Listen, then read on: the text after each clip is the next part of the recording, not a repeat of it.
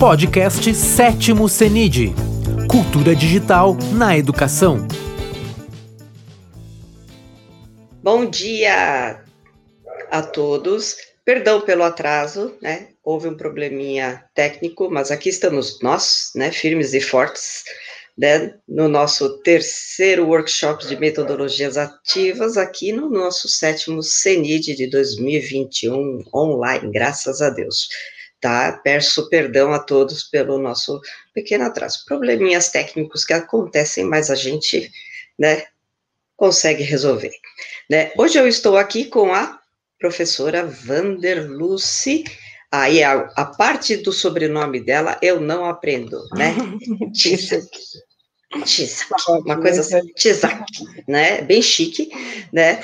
E ela, lógico, né? Excelente educadora, né, excelente profissional, né, que é graduada em bacharelado e licenciatura em francês e português pela Universidade de São Paulo, tá? mestre em educação também pela, pela USP, doutora pela Faculdade de Educação da Universidade de São Paulo na área de Educação e Tecnologias, tá? estagiária de pós-doutorado na Universidade Teluk, em Quebec, Canadá, com experiência em ensino fundamental e médio em escolas públicas e privadas nas disciplinas de língua portuguesa e língua francesa, professora universitária de leitura e produção de textos, comunicação e expressão, literaturas brasileira e portuguesa e metodologia do ensino em cursos de graduação presenciais e à distância. Professora em cursos de pós-graduação de inovação de tecnologias educacionais Universidade Anhembi Morumbi, e formação de mediadores pedagógicos digitais para EAD, parceria entre é, Unesp e Universidade Aberta de Portugal. Coordenadora EAD, consultora, conteudista e tutora de cursos de educação online. Desenvolvimento de projetos e pesquisas em educação à distância. Orientação de trabalhos de final de curso, revisão de periódicos nacionais e internacionais, membro do Grupo de Pesquisa em Tecnologias Educacionais da PUC de São Paulo e do One Observatório de Educação Digital da Universidade de Quebec, no Canadá, coautora do livro Curadoria Educacional: Práticas Pedagógicas para Tratar o Excesso de Informação e Fake News em Sala de Aula. Tá? Então, e ela vem hoje nos presentear, né, com né, sua fala sobre o que a adoção do ensino híbrido muda na rotina do professor e do aluno. Tá? Então, vamos aproveitar e participar com perguntas com a professora Vanderluce Ksek. Seja bem-vinda, professora. Obrigada, Verônica. É um prazer estar aqui com vocês. Aceitei o convite com muita satisfação. É muito bom estar participando de um evento tão bacana como esse. Muito obrigada. Obrigada. E, se vocês puderem começar a colocar para a gente os slides aí, eu agradeço. Isso, muito bem, obrigada. Então, pessoal, uh, a gente tem falado muito em ensino híbrido, né? O próprio evento trabalha com essa temática. Então, eu vou apresentar aqui para vocês uh, uma questão assim mais diretamente ligada ao papel do aluno e do professor, que são os dois envolvidos diretamente nesse processo uh, de ensino. Não é? Você pode passar para a gente, por favor, a primeira, o, o próximo slide? Ok. Uh, então, vamos começar definindo ensino híbrido. Eu vou procurar ser bem breve nessa questão, porque vocês vão cansar de ouvir falar na, no, no, no, na definição de ensino híbrido nesse evento, já que o tema é esse, né, o tema central. Mas é importante a gente lembrar que uh, o ensino híbrido ele é uma combinação do ensino online com o ensino presencial. É, alguns costumam falar, por exemplo, o professor Bento, do, da Universidade do Minho, foi a primeira vez que eu ouvi falar nesse termo, nessa expressão, que ele coloca que o ensino híbrido é a combinação do melhor dos dois mundos, ou seja, você vai pegar o melhor que há no ensino virtual, né, no ensino online, e o melhor que há do ensino tradicional, do ensino presencial, e fazer uma educação mais funcional, mais abrangente, mais utilitária, que é, traga um resultado mais positivo. E uh, outra questão também é que o que, que acontece? O ensino híbrido ele vai proporcionar o que ao aluno? Desenvolvimento de controle de tempo, lugar, caminho de aprendizado, para ele escolher qual é o caminho que ele quer seguir e o ritmo no qual ele quer aprender. Então, uh, nós vamos falar bastante aqui nessa apresentação sobre a questão do papel central do aluno como detentor, como responsável pela construção do seu próprio conhecimento, não é? Então, vamos tirar o aluno daquele papel de receptor, aquela situação passiva, aquela situação de que ele está ali só para ouvir. Não, ele tem que ser proativo, ele tem que ser responsável, ele tem que ser maduro, tá? Dentro de um processo de ensino híbrido, dentro de uma metodologia de ensino híbrido, o aluno tem que desenvolver a responsabilidade, a maturidade. O próximo slide, por favor. Então, uh, o que, que, a gente poderia falar assim? Por que, que um professor escolheria uh, trabalhar com ensino híbrido? Quais seriam as razões? Para que que o, o que, que isso agregaria de valor para a prática pedagógica do professor? Então, a gente pode uh, destacar aprimoramento da aprendizagem do estudante, ou seja, nós colocando, no momento em que nós colocamos o, o aluno como centro do processo de ensino-aprendizagem, por meio do ensino híbrido, que nós vamos ter é que esse processo de aprendizagem do aluno vai ser aprimorado e nós vamos falar um pouco sobre isso hoje. Vai aumentar a, a flexibilidade e o acesso, então é interessante porque todos os envolvidos no processo do ensino híbrido, eles vão se beneficiar dessa flexibilidade e dessa facilidade de acesso. E um aumento da eficiência de custo. Aí você vai falar, poxa, ixi, estamos falando de educação, só educação privada? Não, eu estou falando em custo geral, em custo de existência, de vida. Porque o que, que acontece com o ensino híbrido? No momento em que você entende o mecanismo, no momento em que você se apropria do funcionamento do ensino híbrido, ele passa a trazer para você um retorno bastante positivo no que diz respeito à maior flexibilidade, a maior folga de tempo mesmo. No começo é duro, no começo, para você se adaptar, para você se desenvolver, é complicado, porque é uma coisa nova. Tudo que é novo, a gente se atrapalha um pouco no começo para se desenvolver, não é? Mas no momento em que você entende o mecanismo, no momento em que você prepara os materiais, os templates, os protocolos, então vai haver um lucro muito grande, não necessariamente de, de, de, de uh, financeiro, claro que no caso da escola privada a gente vai ter um retorno financeiro sim, positivo com relação à adoção do ensino híbrido, mas um retorno mesmo de tempo livre, entendeu? Tempo para você se dedicar a questões mais importantes do, do próprio ensino-aprendizado, que não é simplesmente essa questão mecânica. O próximo slide, por favor. Isso. Vou pôr um pouco de trás. Isso, vamos ver. Então, gente, é, o ensino híbrido, ele vai aprimorar a questão da participação, porque quando você trabalha com, uh, com as tecnologias digitais, você vai ter uma série de recursos tecnológicos que vão uh, aprimorar a questão da participação, não é? Então, você tem aquele aluno mais quieto, aquele aluno mais... Uh, mais tímido, ele vai ter oportunidades de se colocar, de, de, de, se desenvolver de maneira mais ativa, não é? A questão do ritmo, cada um vai poder aprender, cada um vai poder se dedicar ao desenrolar da disciplina de maneira mais voltada para a sua própria forma de aprender, o seu ritmo, não é? Então, a gente vai ter, então, é, possibilidade de personalizar o ensino, nós vamos falar disso também mais tarde, o lugar também vai ser acessível de maneira mais ampla, não é? Você vai ter a oportunidade de estudar à distância, você vai ter a oportunidade de estudar é, presencialmente, a questão da interação pessoal, interações em pequenos grupos vão se tornar mais viáveis por meio da organização de é, pequenos grupos no ensino híbrido, né? Então, outra coisa que é muito importante observar é que o papel do professor para que o ensino híbrido tenha sucesso é fundamental.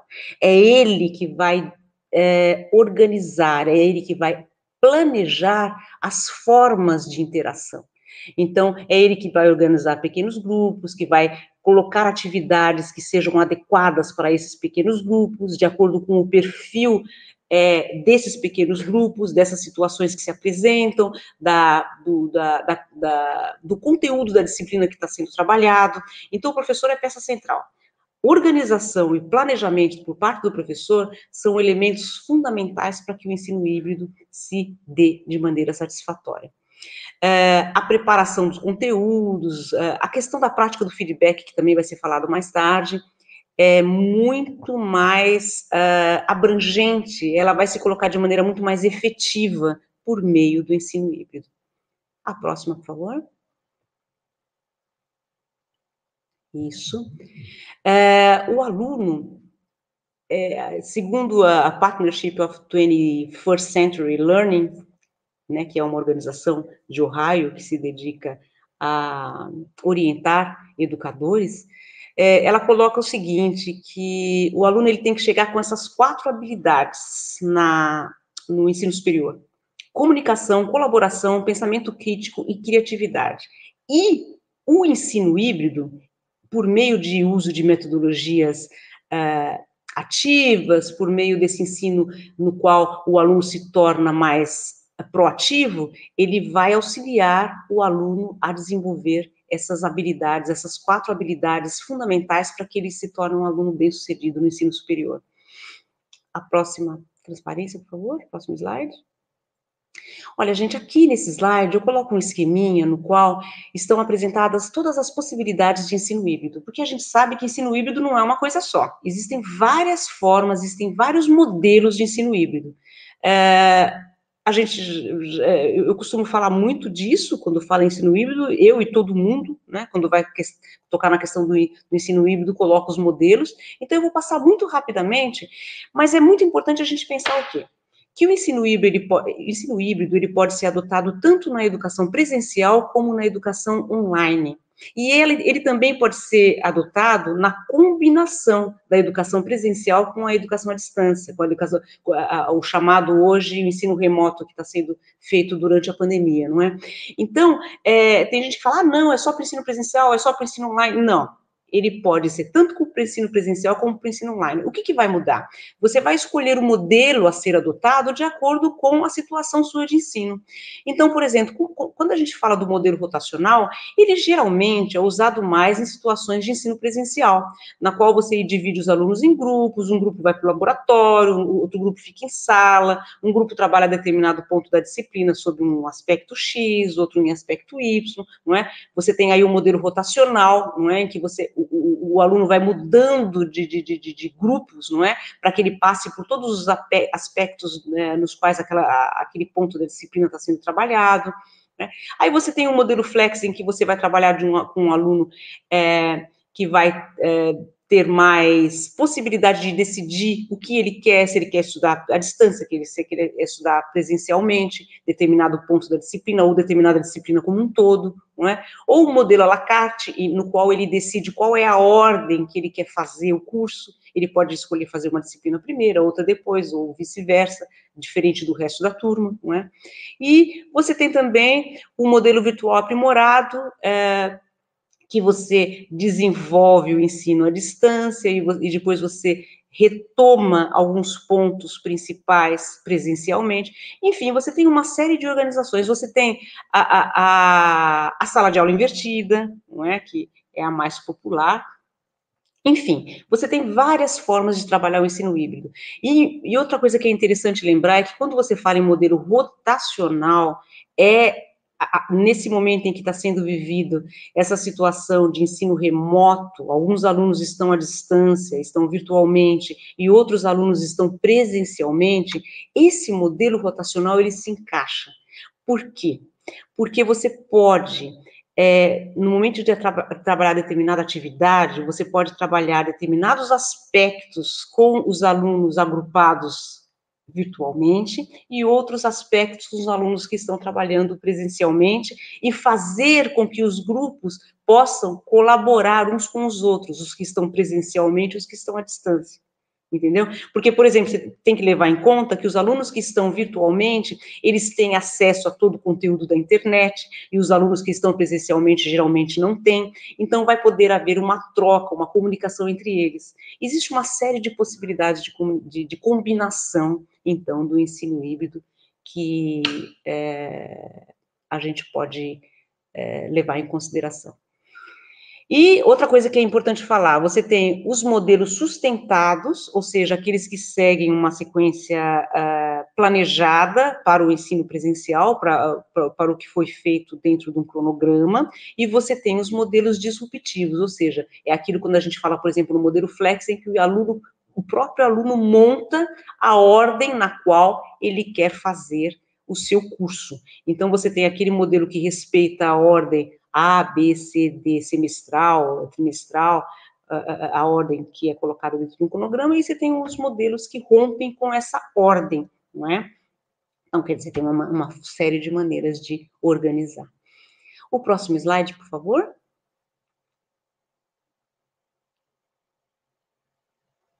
Isso. Olha, é, nesse slide, o que eu trago para vocês aí é uma estrutura do, do livro do Graham, é, que foi publicado em 2019, no qual ele coloca da seguinte maneira: o ensino híbrido ele é apoiado por quatro pilares: a integração online, o uso de dados, a personalização e a interação online. E esses quatro pilares eles têm como base as habilidades tecnológicas e o design na prática. Nós vamos falar rapidamente um pouquinho de cada um desses itens, sempre baseado nesse livro do Graham, que foi uma um presente, tá? Foi um, um, uma indicação da Luciana Delanora. Eu tive a oportunidade de conhecer essa obra, que é fantástica, eu recomendo muito a vocês. No final, vai ter lá o acesso a esse livro, que ele é gratuito, você pode baixar ele é, gratuitamente pela internet, e é um livro que pode auxiliar muito uh, os professores que querem começar a fazer uso do ensino híbrido. Ele traz atividades, ele traz uma série de coisas uma série de conteúdos bastante funcionais. O próximo slide, por favor. Então, começando então pela integração online.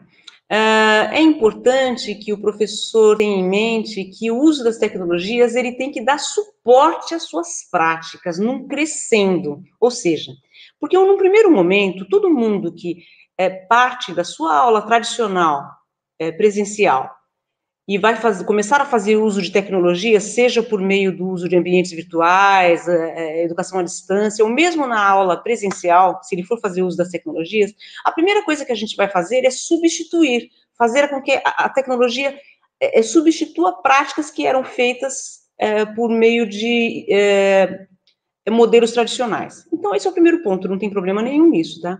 Mas é importante que a gente avance, não é? E que em seguida a gente passe a fazer, passe a fazer uso das tecnologias para amplificar aquilo que a gente fazia tradicionalmente, e em seguida que a gente possa transformar aquilo que era feito tradicionalmente. O próximo slide, por favor. Nesse slide, a gente percebe o seguinte: nesse gráficozinho, nós temos o chamado pique que é o aluno passivo, interativo e criativo.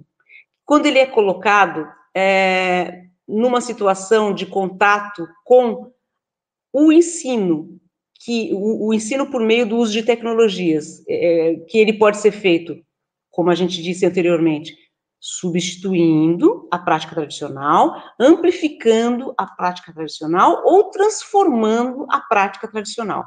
Então, vocês percebam que quanto mais você avança no processo de aprendizado, é porque você está fazendo o quê?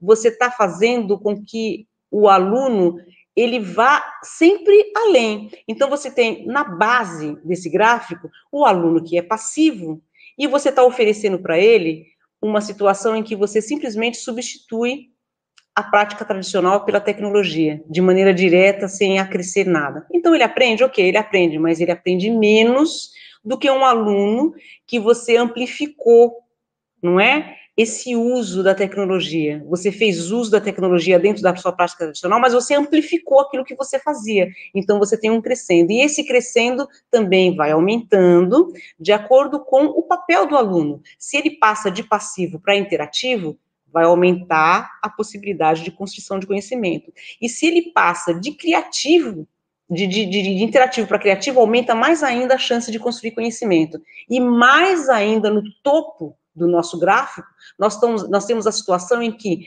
o professor faz uso da tecnologia para transformar a sua prática e o aluno é, é se, se, ele se coloca de maneira criativa. Então, você tem o ápice a possibilidade, não é? Existem várias possibilidades, mas a gente teria aí uma possibilidade do ápice da construção de conhecimento. Agora, o que é muito importante frisar aqui são duas coisas. Primeiro, não tem problema nenhum o aluno ser passivo, interativo ou criativo. Não é que ele tem que ser sempre criativo, ser interativo é menos do que ser criativo, ou ser passivo é menos. Não. O que nós temos aqui são situações diversas, nas quais o aluno pode desempenhar todos esses papéis, ele pode assumir todos esses papéis. De acordo com o quê? De acordo com a segunda coisa que eu vou dizer. De acordo com a maneira como o professor é, coloca, com a maneira como ele planeja as suas atividades. Então, o que é claro, o que é importante destacar, é que a maneira como o aluno vai se colocar para que ele tenha maior oportunidade de construção de conhecimento está diretamente relacionada com a forma como o professor planeja essa atuação. Então, vai depender do professor, entendeu? Sempre, sempre vai depender do professor. Então, o que, que acontece? É, por exemplo, uma aula expositiva, é normal que o aluno é, é, se, é, se coloque, né, se comporte de maneira passiva. Agora, se o professor coloca uma atividade com uma estrutura X, que, que proporciona, por exemplo, uh, o trabalho colaborativo, é natural que seja é, incentivada a atividade do aluno de maneira interativa, e por aí vai. Momento em que o professor coloca uma temática, um desafio, é natural é que o, o aluno tem uma tendência a atuar de maneira criativa. Então, é sempre centrado no professor. Aí, alguns devem estar pensando assim, ah, mas vai muito também da personalidade do aluno. Ok, tem a ver com a personalidade também. Mas é importante a gente destacar que tem a ver, sobretudo, com a maneira com que o professor planeja e coloca as suas atividades na aula. A próxima, o próximo slide, por favor. É, aqui eu coloco algumas sugestões de desafios. Eu gostaria que vocês pensassem um pouquinho isso com vocês, não é? Infelizmente a gente não vai ter tempo hábil aqui. Como é que faz para a gente planejar o uso de tecnologias é, que, a, que avance de maneira passiva, não é? E que substitua a atividade tradicional, mas que amplifique ou transforme as práticas em sala de aula. Ou então, como é que faz para a gente criar uma atividade que inclua os estudantes interagindo ou criando com tecnologia e que também amplifique ou transforme as suas práticas em sala de aula? Seria um exercício aí desses conceitos todos que a gente viu agora. Pode passar o próximo slide, por favor? Deixa eu aproveitar para responder a pergunta da Josiane. Qual a diferença entre o ensino híbrido e o modelo proposto à volta às aulas? É, que viu na internet que esse modelo não é exatamente o ensino híbrido em si. Sim, é verdade, Josiane. Não é necessariamente um ensino híbrido que vai acontecer na volta às aulas. Isso vai depender da organização de cada escola, da maneira como cada escola se planejou. Porque o ensino híbrido é algo que requer muito planejamento. Não basta o, o professor falar, ah, vou fazer ensino híbrido hoje. Não é assim. Ele requer todo um planejamento. Igual, por exemplo, quando você decide trabalhar com um aluno em pequenos grupos, não é? E os grupos, eh, quando você vai trabalhar, por exemplo, com o modelo rotacional, ele requer todo um planejamento. Então, não tem como o professor agir de maneira isolada, ele requer toda uma estrutura que proporcione isso a ele. E quando você pensa, por exemplo, que você vai ter, no momento, alunos que vão estar presencialmente, alunos que vão estar à distância, então você veja o, aluno, o professor, ele vai ter, que tá, vai ter que dar conta dos dois ambientes, não é? Do, do ambiente virtual e do ambiente é, presencial. Então, é, onde que entra o ensino híbrido aí, nisso aí? O ensino híbrido é justamente você fazer com que o aluno consiga trabalhar no presencial, fazendo uso de elementos do virtual, e que o aluno consiga trabalhar também no virtual, fazendo uso de elementos do presencial. Então, seria ah, você trazer à tona esses dois mundos por meio daqueles modelos que a gente viu anteriormente, certo? Bom, uh, aí com relação a uma sugestão, gente, prática, uma coisa que é bem interessante para se trabalhar com os alunos, seja presencialmente, seja à distância, é você pensar que uh, antes, isso, isso é uma, uma dica até para o professor não ficar sobrecarregado. Antes do, do aluno, e isso também é uma regra que o professor deveria colocar para os alunos no começo do curso, é, antes do, do aluno levar uma questão para o professor, que ele faça questões para três elementos dos seus pares ali, ou seja, para três colegas, tá? Se ele não conseguir resolver a dúvida dele, depois ele perguntar para três colegas, então ele leva a dúvida para o professor. É interessante pensar nisso, gente, parece bobagem, mas vocês já viram quanto tempo o professor perde, por exemplo, respondendo as mesmas perguntas? Tipo, ah, que dia vai ser a prova? Sabe? Ah, essa matéria vai cair na prova? Sabe aquelas coisas assim que o professor fica respondendo para Cada aluno que pergunta, ele vai responder. Então, se o, os alunos pudessem sanar dúvidas entre eles antes de levar a dúvidas do professor, a aula ficaria mais uh, objetiva, entendeu? E outra coisa que é interessante pensar, é importante que a gente não considere o diálogo, a troca de, de, de conversações entre os alunos como algo que cause necessariamente ruído. Geralmente, esses alunos estão se comunicando para construir conhecimento, para entender o que está acontecendo na aula, entendeu? É importante a gente levar isso em consideração. E eu acho que isso ficou muito claro com o ensino remoto, porque os alunos, quando eles estão em aula remotamente, principalmente os alunos do ensino médio, né, é, e os, os alunos de ensino superior, esses alunos estão se comunicando o tempo todo, eles estão conversando por chat, eles estão conversando por, uh, por outros ambientes de troca de mensagens, entendeu? E o que, que eles estão fazendo? Eles estão aprendendo, eles estão tirando dúvidas sobre o que está acontecendo ali na aula. Ah, essa pergunta do Cleito é interessante.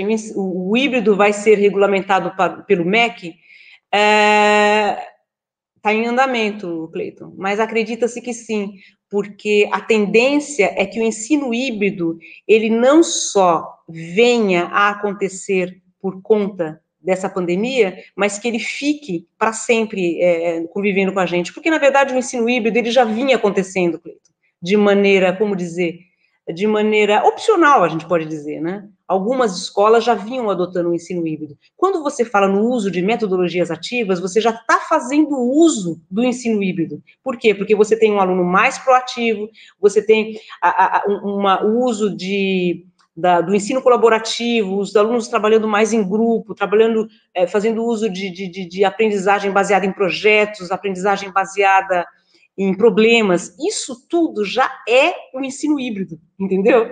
Então, na verdade, o ensino híbrido já estava aí, mas eu acredito que uma coisa positiva que a pandemia vai trazer é a regulamentação do ensino híbrido, para que ele se torne não uma coisa que possa ser usada assim é, é, é, aleatoriamente ou por decisão de uma escola ou de outra, mas que ele seja realmente regulamentado. Mas por enquanto não está não. A gente sabe que as coisas com relação ao MEC, elas não são feitas do dia para a noite, porque elas envolvem uma série de, de, de protocolos. É claro que tem que ser assim. Eu concordo que seja assim, ainda que muitas vezes seja demorado demais.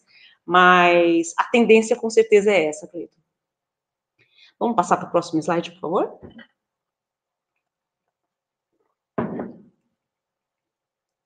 Vamos passar para o próximo slide, por favor? Isso. Agora vamos passar para o segundo pilar. O segundo pilar, ele vai falar do uso de dados. O que, que acontece? Quando a gente usa tecnologias digitais, existe muita facilidade para você entrar em contato com todo tipo de dados referente ao trabalho que está sendo feito em sala de aula.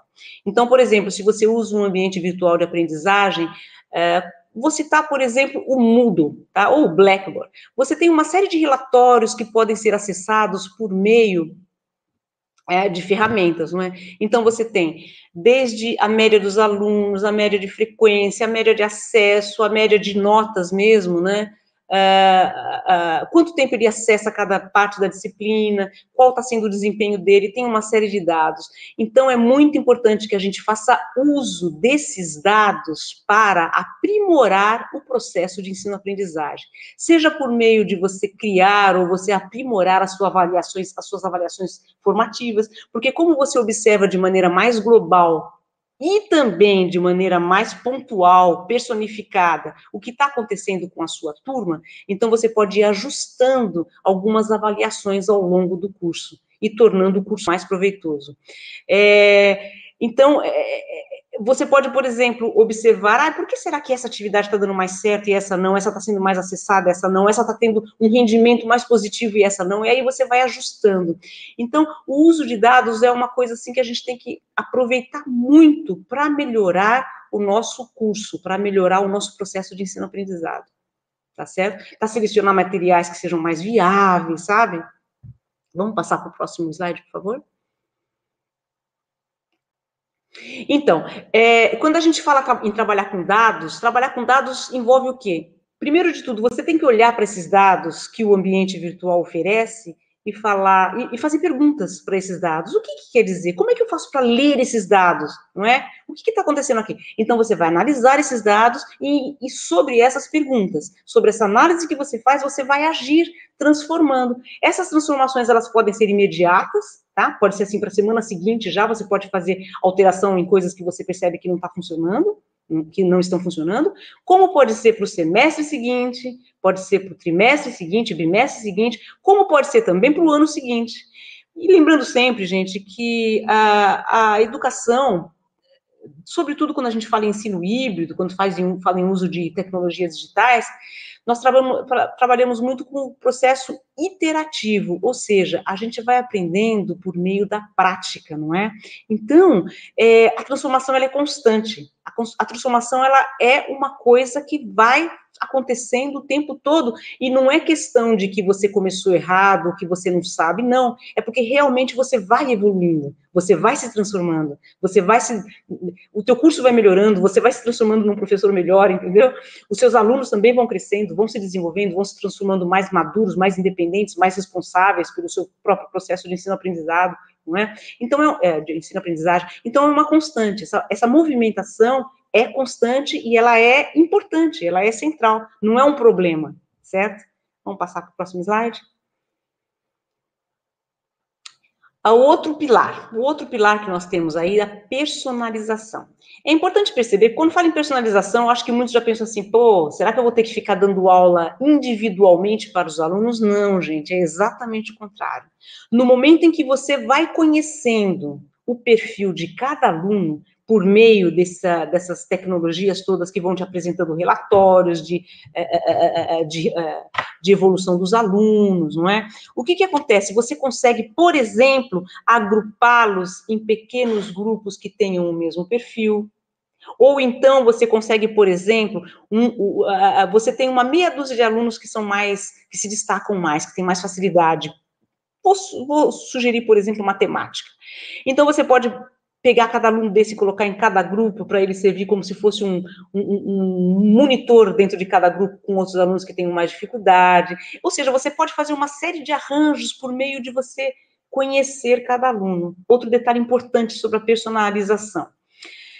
É, você pode também, por meio da personalização, apresentar aos alunos o seu perfil de aprendizado e fazer com que o aluno entenda como ele aprende e ele começa a perceber como ele aprende, ou seja, repare, ele começa a se autorregular.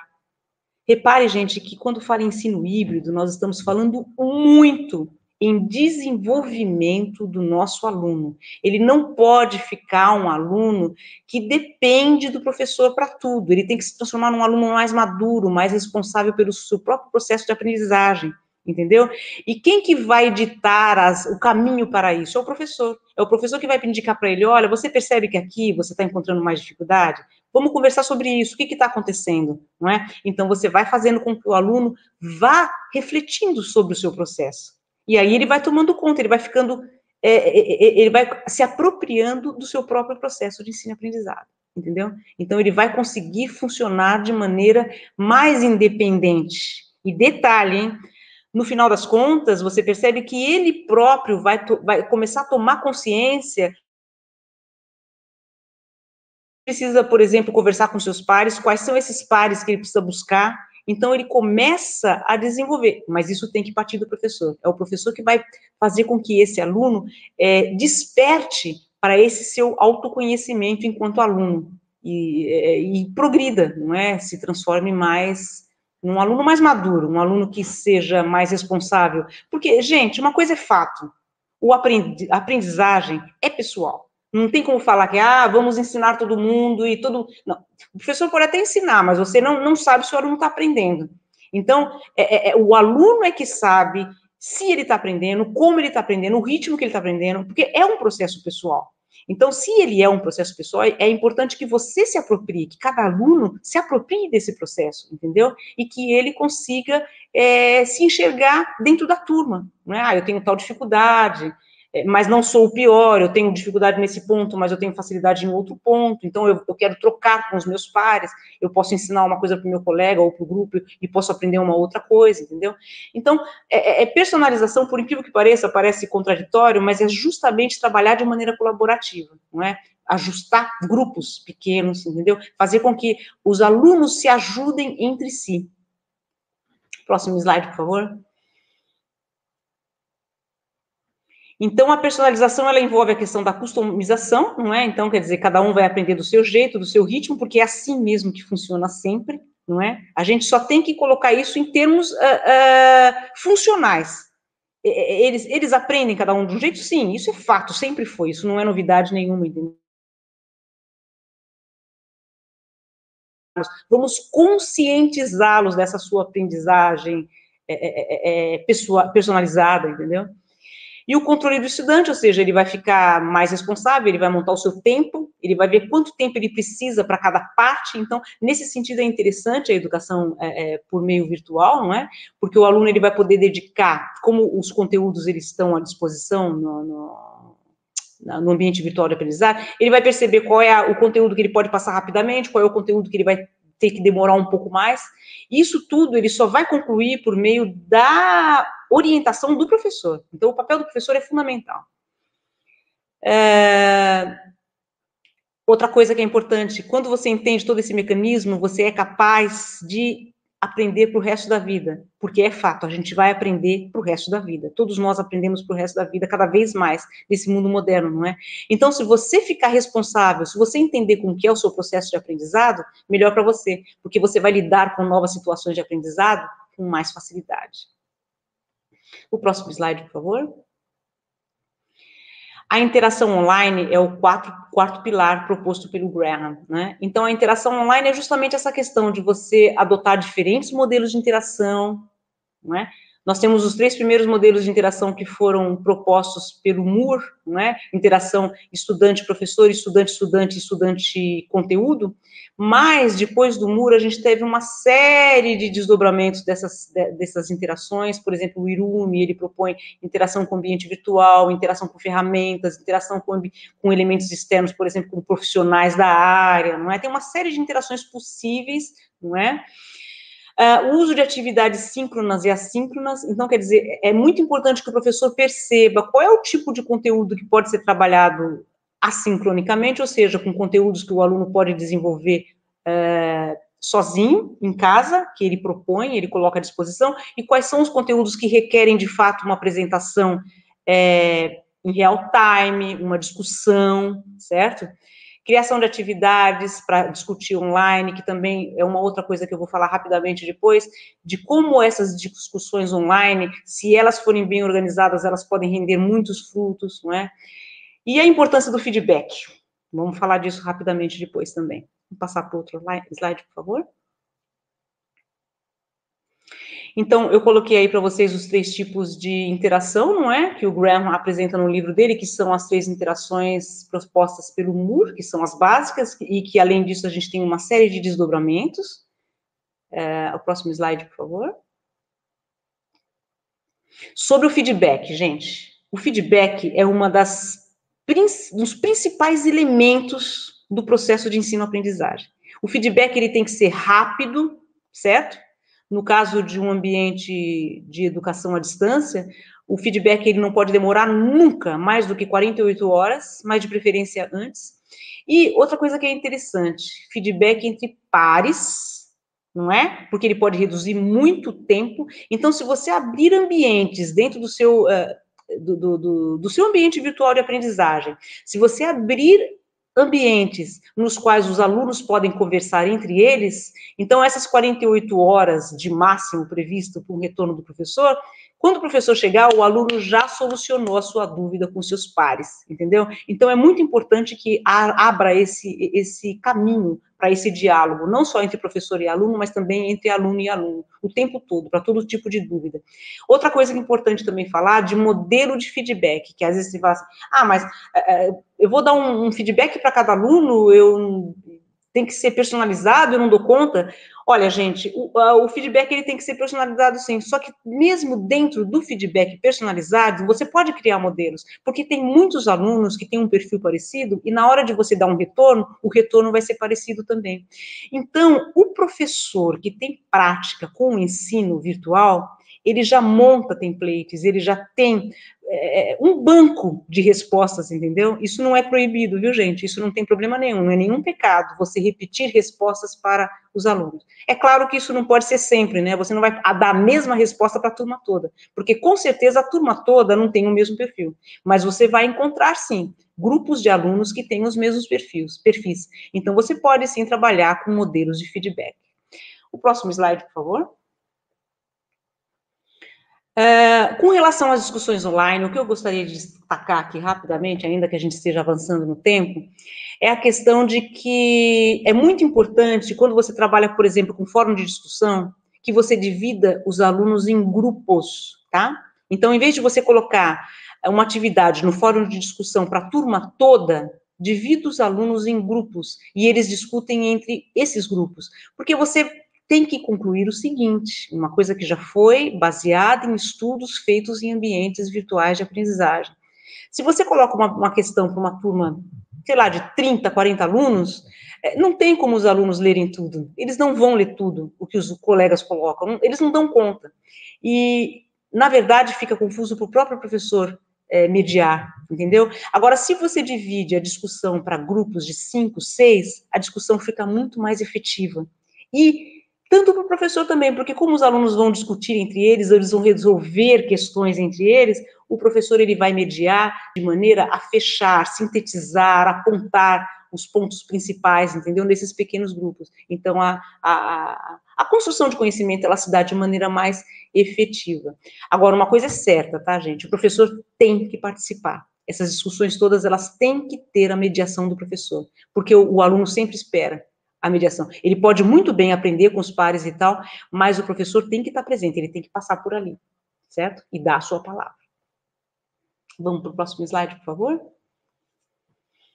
Ah, e aqui, gente, ó, uma coisa referente a, a, a essa. É uma, é uma imagem também que aparece no livro do Graham, que eu achei legal colocar para vocês, que já que nós somos todos hoje construtores de conhecimento, não é? Que antes de postar alguma coisa, antes de, mesmo que seja num fórum de discussão, antes de postar alguma coisa, antes de expressar alguma opinião, vamos responder algumas dessas questões aí que eles chamam como think, né? Não importa qual seja o ambiente, repare ali em cima, olha, você tem todos os ambientes, sabe? Você tem redes sociais, você tem é, Facebook, tem Twitter, tem uma série de ambientes nos quais vocês é, se comunicam, trocam, colaboram. É verdade o que eu estou falando? Então, quer dizer, vamos checar fontes, não é? É útil o que eu estou falando? Vai servir para alguma coisa? Vai inspirar alguma coisa? É, é necessário? É, é, gentil? Não é? Então, é, são, são questões que parecem bobagem, mas se a gente pudesse refletir sobre tudo isso antes de colocar uma postagem, elas seriam muito mais construtivas do que normalmente, infelizmente, acontece. A gente evitaria uma série de, de, de, de coisa que não vale a pena, que não constrói nada, entendeu? Então, eu acho que. Porque, o, que, por que é importante falar disso, gente? Porque quando se está num ambiente virtual, como você está ali escondido atrás de uma máquina, né, atrás de um, teclado, a sensação é de que tanto faz, sabe? Ninguém vai saber que é você mesmo, então, ah, dane-se, já falei, pronto, e a pessoa não está aqui na minha frente para me xingar, eu vou desligar e pronto. Então, quer dizer, não pode ser assim. É até uma questão de etiqueta. E são questões, assim, que precisam ser muito trabalhadas com os alunos, sabe? É essa questão de, de tornar o nosso papel dentro dessa rede que é, é, infinita, não é? O nosso papel é infinito dentro dessa rede. Nós podemos tudo. Nós podemos criar conteúdos, nós podemos compartilhar conteúdos, nós podemos repassar conteúdos. Então, vamos tornar esse nosso papel de construtores de, de, de, de, conhecimento, não é? Vamos tornar o nosso papel mais útil, mais funcional, mais gentil também. O próximo slide, por favor. É, sobre as habilidades tecnológicas, que é um, uma, uma das bases dos dois pilares, para os quatro, os quatro pilares lá, segundo Graham, né, são as habilidades tecnológicas que elas precisam ser melhor aproveitadas. É, questões, por exemplo, como curadoria de conteúdos, não é? Essa questão de você, da gente é, aprender, enquanto professor, selecionar e planejar e organizar conteúdos apropriados para cada aula, para cada curso, não é? E a internet, meu Deus do céu, ela abriu um leque de possibilidades assim que é uma coisa maravilhosa nesse sentido, não é? Só que tem muito conteúdo. Então é preciso que, faça, que a gente faça uma seleção, uma organização desse conteúdo. Como professor, e é muito importante que a gente oriente, que a gente apresente caminhos para que os nossos alunos sejam capazes de fazer essa seleção também, de conteúdo útil, importante para aquele momento, para aquele uh, item que está sendo trabalhado, não é? Eu escrevi um livro com a Marilene Garcia, que se chama Curadoria Educacional, que ele trata uma série de elementos que são bastante interessantes com relação a isso. Quem tiver possibilidade de acessar, eu depois eu coloco também no meu, no final, nas referências, é bem interessante. É, outra coisa também que é possível por meio de habilidades tecnológicas é você planejar. Não só é possível, como é fundamental. Se você trabalha, seja com ensino remoto, seja com ensino à distância, seja com o uso de tecnologias dentro da sala de aula presencial, gente, tem que planejar. Porque senão ou fica só como enfeite, ou o aluno se sente perdido, não é? Então, quer dizer, para que a, as tecnologias, elas, de fato, agreguem valor, para que elas transformem a educação, como foi proposto lá num dos primeiros slides, é preciso planejamento, certo? Tem que entender o porquê também, né, do ensino híbrido. Para que, que eu estou usando o ensino híbrido? Para que, que eu estou usando tecnologias educacionais? Para que, que eu estou usando metodologias ativas? É para ficar bonito? É para ficar na moda? Não. É para ver uma um, para ver um, um, aumento, não é, de possibilidade de construção de conhecimento, não é? É para você é tornar o ensino mais viável, mais funcional, mais ágil, mais construtivo propriamente dito e refletir sobre a revisão dessa prática toda. Né? Próximo slide, por favor. É, então, quando a gente fala em recursos, uh, a gente tem, a gente pode falar em criação de recursos, organização de conteúdos, acessibilidade para as pessoas que têm algum tipo de deficiência, entendeu? Então, são todas é, ferramentas que nós temos aí um leque infinito de ferramentas que eu nem trouxe aqui para vocês, que eu acho que não, não precisa, né? Faltam 10 minutos? Isso é agora que ela falou? Ah, não, já fazia 10 minutos, ok. Falo rapidinho aqui, vou fechar rapidamente. Então, pessoal, é, é, são infinitos os recursos, né? E a gente precisa, por meio de organização, por meio de seleção, por meio de curadoria, se organizar para que a gente faça um bom uso. O próximo slide, por favor. Já quase terminando. Isso. Então, o design na prática, pessoal, é isso. É, objetivos de aprendizagem, eles precisam ser colocados desde o início do curso, isso é super importante, faz parte do planejamento.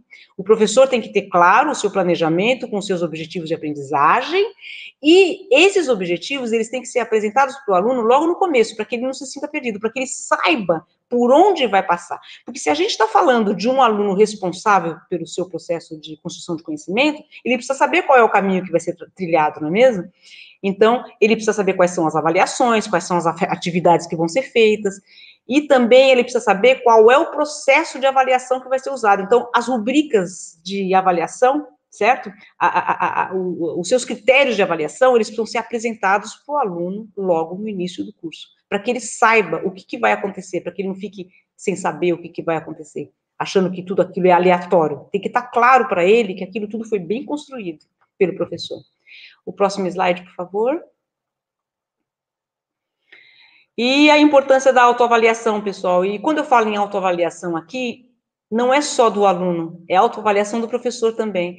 Então, se a gente puder, é, todo dia, ou toda semana, ou todo módulo, parar para refletir, sabe? Quais as atividades que estão funcionando, quais não estão funcionando, entendeu? E lembrar sempre que é, é um processo iterativo, é um processo em constante construção a gente vai aprendendo fazendo, e a gente vai transformando o curso da gente, mesmo que o curso já está em andamento. Então, essa autoavaliação, como que eu estou sendo como professora? Será que está funcionando? Que a gente pode ver por meio dos, dos dados todos que são, vão sendo gerados por meio da, dos ambientes virtuais de aprendizagem, não é? A gente vai transformando o nosso processo. O próximo. Só para avisar que é, é, Pode continuar, tá? tá bom. Porque senão o pessoal vai chiar. vai reclamar, o pessoal tá gostando, pode continuar. Obrigada, vamos passar para o próximo. Eu quase acabando que se pudesse deixar um espaço para as perguntas, seria ótimo. Sim, né? sim, sim, é, pode favor, deixar. Estou meio tá? atropelando a minha fala nesse sentido. Vamos passar para o próximo. Não, fica tranquilo, pode continuar.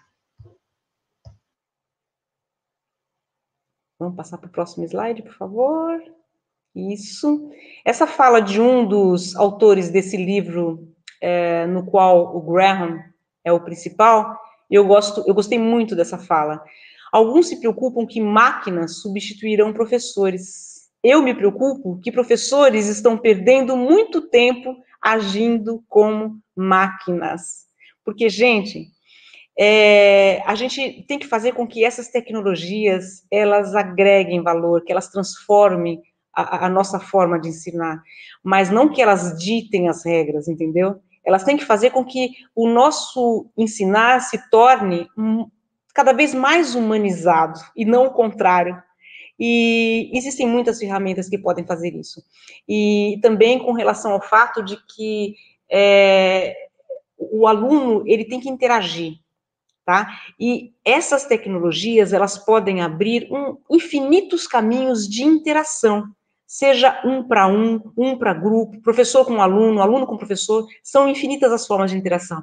E é, é, é isso que tem que ser enfatizado sobre tudo. Se por um lado é importante que o aluno se entenda como único, único que eu quero dizer é o seguinte: ele tem que perceber que ele não tem que ser igual ao grupo, ele não tem que ter o mesmo ritmo, ele não tem que ter a mesma prontidão nas mesmas disciplinas, ele é único, ele tem o seu jeito de aprender.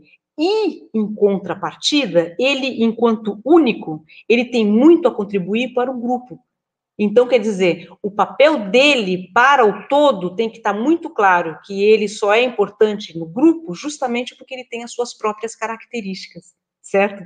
Então, é interessante falar que é, é, é o único, mas que é um único fazendo parte de um sistema maior, e é esse sistema maior que faz com que as coisas caminhem, que a gente construa o conhecimento, a inteligência coletiva, não é? Que a gente mude as coisas, que a gente transforme as realidades, né? Mas eu acho que é por aí mesmo. Eu só gostaria de passar o último slide, que tem as referências que eu usei, por favor. O último slide. Põe para a gente o último slide, por favor. Isso. Essa última, é, último slide, eu quero só falar rapidamente, então, que essa minha apresentação, ela se baseou é, quase que integralmente nesse livro do Graham, tem aí o link para vocês, gente, olha, se você quiser anotar, é um e-book maravilhoso, gratuito, que vale muito a pena para quem quer trabalhar com blended learning, com ensino híbrido, tá? Tem também o, o texto, um texto que eu escrevi, é, para PUC, não é? Sobre tipos de interação. E tem também o meu livro com a Marilene Garcia, sobre curadoria educacional. E tem também o texto sobre blended learning, não é? Dos fundadores do termo, que são o Horn e o Staker. Então, eu acho que são leituras que valeria a pena para quem quiser se aprofundar um pouco mais no que foi dito aqui tão rapidamente. A gente poderia falar aí o dia inteiro sobre esses temas que eu apresentei aí para vocês. E se puder haver, haver ah, um espaço agora para perguntas, Verônica, eu ficaria bem contente em responder um pouco pessoal. Você sabe que eu gosto, né?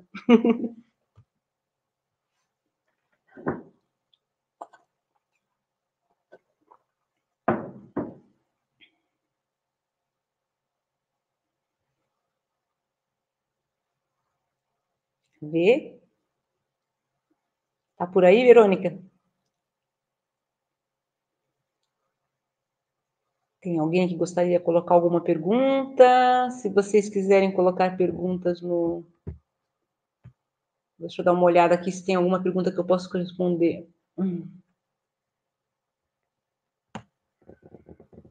Vamos ver.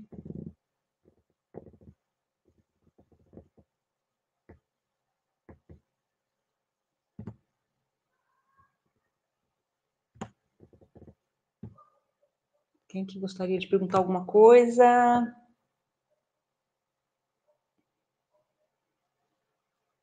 Bom, ficamos por aqui então, Verônica?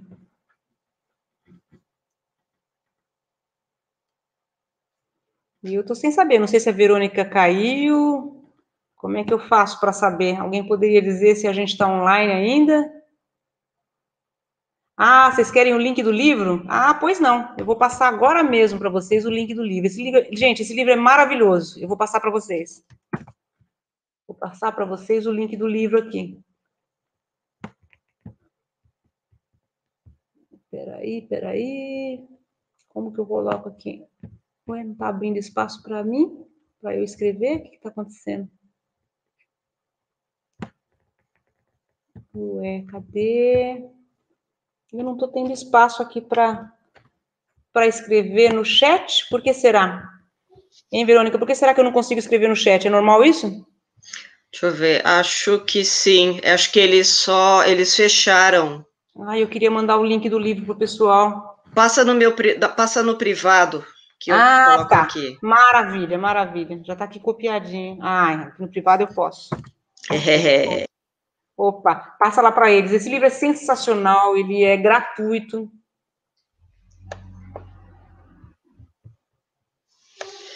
Peraí. Opa. Será que é isso? Não sei, acho que eu tô, tô, achando que eu passei coisa errada aí, viu? Não, acho que é esse, né? O Blended. Eu não sei se eu estou trabalhando com um arquivo que está baixado já. Peraí, deixa eu, deixa eu abri-lo.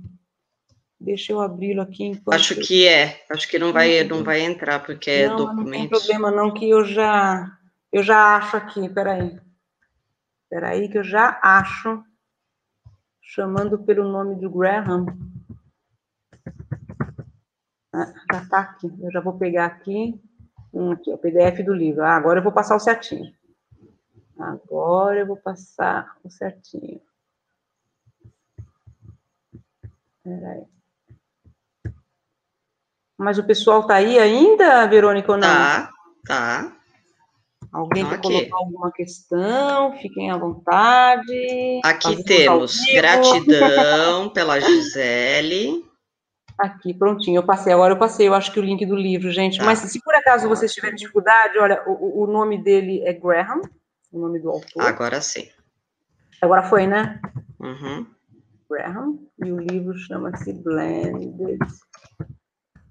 Vou colocar aqui, gente. Livro maravilhoso, gratuito.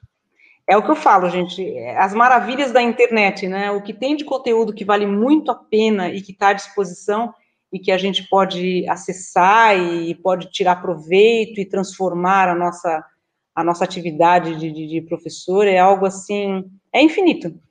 E, e, outra coisa que é muito importante é, é, é, o, é as trocas entre a gente, né? Seja por meio de eventos como esse, seja por meio de, de, de conversas e parcerias com colegas. Eu acho que, que é, é, muito importante que o professor não trabalhe sozinho. Isso é uma coisa que eu sempre repito muito nas minhas palestras, que o, o, professor ele não deve ser um ser solitário. Até tem uma parte desse livro do Graham que ele brinca, né? Que a gente não pode agir como uma criança que fica, ah, isso é meu, isso é meu, isso é meu. Não, o que a gente faz, o que a gente descobre positivo, é, é fantástico passar para frente para que outras pessoas possam tirar proveito, não é? E também nas coisas que a gente errou, que às vezes a gente fica com vergonha que errou, aí eu não vou contar com ninguém que eu errei, né? Não, ao contrário, conta para os amigos que errou sim, para que eles não caiam nos mesmos erros, para que eles possam fazer diferente não é? é? E, e, e, e, não ter que errar igual você errou, ou então, é o que eu falo, aprender com os erros, né? Usando aí o princípio da gamificação, a gente vai errando e vai avançando para outros níveis, né? Conforme vai errando. Erros e acertos vai fazendo a gente evoluir, não é mesmo? É verdade. Mas então acho e que é assim, é isso, Verônica. Pode falar. Fica à vontade. O que eu posso dizer para todos que você, para todos vocês que a assistiram, que vocês tiveram praticamente uma aula com a Vanderluce, né? Nós é, já temos já contato com ela há muito tempo e assim vocês tiveram o privilégio de ter uma senhora aula, né, sobre ensino híbrido, né, na adoção do ensino híbrido, né? Ela tem estudado bastante, né, sobre esse tema é, então, assim, é, vocês foram agraciados com uma senhora aula hoje, né? Com tudo Agora, isso. Eu, eu teria para dizer que, com certeza, o conteúdo que foi apresentado aí é, foi apresentado de maneira relâmpago, porque é um conteúdo muito rico e muito vasto, muita coisa teria para ser dita, por isso que eu aconselho muito a vocês que, que deem uma olhada nesse livro do Graham. E a outra coisa que é muito importante pensar é o seguinte: é que estamos em constante processo de aprendizado, então a gente não pode ter medo de errar, a gente não pode ter medo de pedir ajuda, de pesquisar, de buscar fontes, de trocar figurinhas de todo tipo, lembrando sempre a, a, aprendizagem, a teoria de aprendizagem significativa do Ausubel, né? Que a gente vai apoiando os novos conhecimentos nos conhecimentos antigos, então ninguém é tábula rasa, todo mundo tem alguma coisa a oferecer, mas juntos com essas coisas todas que nós temos anteriores, é que nós vamos construindo algo cada vez maior, cada vez melhor. Né? Então, humildade, humildade sempre para seguir aprendendo sempre. Obrigada, gente. Um prazer estar aqui com vocês. Um grande beijo. Eu que agradeço, Vanderluz, sua presença, né? Brilhante presença, brilhante apresentação. Agradeço imensamente a participação do chat, tá? E leiam o livro, ele é excelente, né? E nos, vamos conversando, né? E, pessoal, aproveitem o CENID, tá? Aproveitem todos os eventos que tem, além das outras palestras de metodologias ativas também que, que temos aqui, tá? Que também são ótimas, além da Vanderluce, né? Também, tá? E um beijão para todo mundo. Um beijo grande. Tchau, Vejam tchau. as próximas, as próximas é, palestras também. Beijinho. Este podcast foi produzido pelo GPID Grupo de Pesquisa em Cultura Digital da UPF, em parceria com o Núcleo de Música, projeto de ensino do IFRS Campo Sertão. Composição de trilha sonora Felipe Batistella Álvares.